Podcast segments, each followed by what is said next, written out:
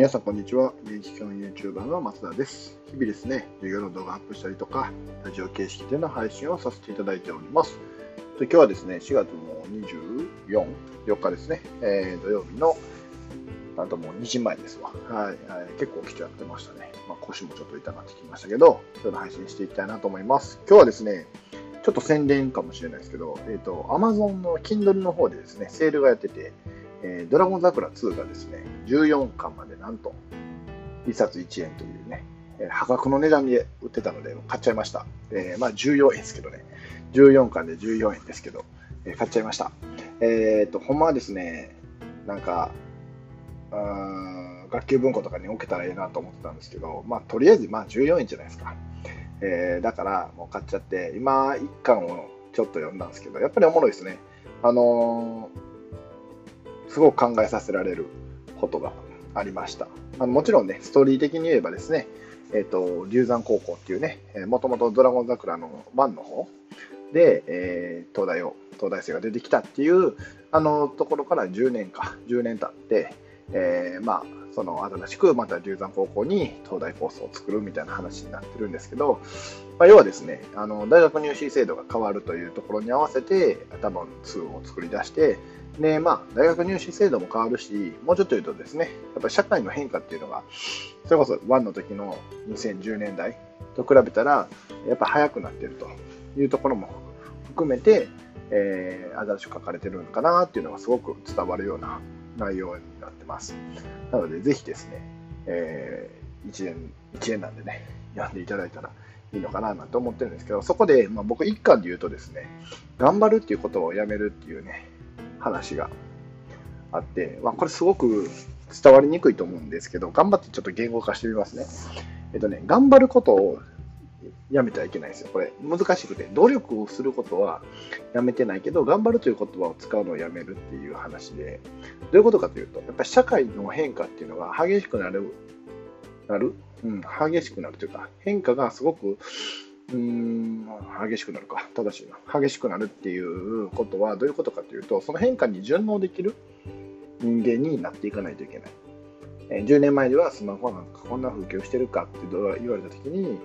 えー、分からなかった。うん、だでも今はスマホが普及して、いろんなね、革命っていうのが起きていくし、それにプラスロボットとか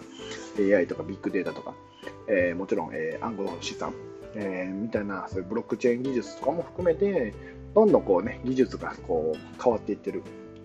それによって社会もどんどん変わろうとしているのに対して、変化していかなかったら、えー置いてかれてしまうよねと。って考えたときに、やっぱり常に考えられる人間になる。で常に考える人間であれば、根性論は基本、えーなんですかね、根性論を口にしないっていうんですかね。根性論で終わらさないっていうのはすごく大事だよっていう話で、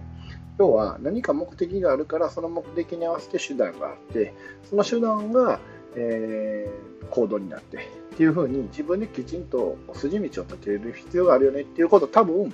言ってるのかなっていうふうに僕思いました。まあ、そういう意味で言うとですね、えーそれこそなんかいろんな人の話出てくるんですけど、あの糸吉さんの、えーピラミッドストラクチャーっていうのはすごく大事で、えー要は A という目的があるためにはこういう根拠が必要だよってことで B、C、D っていうね、え3つの根拠があって、その根拠の事例を出していって、だから A という目的が必要だよね。龍山高校の話で言えば、東大に行くためにどういうことを今からやっていかなくてはいけなくて、どういうことをやるっていうために今からこういう行動をとっていくよね。みたいな風に、えー自分の頭できちんと筋道を立てる、論理的な思考力をつけるためには、頑張るという言葉をやめようというようなお話やったかなと、僕は勝手にね、思いました。うんでも、この、えー論理的思考っていうのを常につけておくと、それぞれの事象に対してどういうふうにね、物事を捉えていけばいいかっていう、一つのね、指針にはなると思うんで、やっぱ必要な力かなと思いました。なんで、まあ、どんどんですね、こういうのも読みながら、え自分の中でこう解説も加えながらやっていけたらななんて思ってます。まあ、といってももうね、今日は2時前なので、これぐらいにしとくんですけど、あとはですね、えっと、超人脈術を、まあ、ざっとですけど、読み終わってはないんですけども、ざーっと読みましたね。なんか途中から結構メソッド的な話になってて、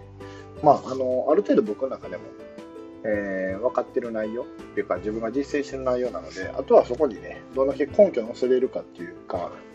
えーとまあ、ともう特に DAIGO さんなんか、あえーと、メンタリストの DAIGO さんの本で、超人脈術って本なんですけど、やっぱり DAIGO さんに関してはいろんな論文とかをね、きちんと覚えられてて、きちんとそれを言ったら出すことで説得力を増してる。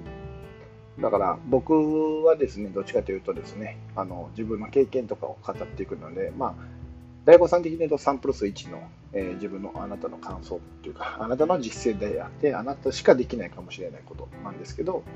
ぱりそういうのを大悟さんはすごい客観視されてて、えー、いろんなね、データを使いながら自分も活動して、えー、自分も試してみて、良かったものっていうのをこうやって出してくれてるので、そういうのが参考になるなと思って、まあ、そういういろんな思考をこう張り巡らせることが、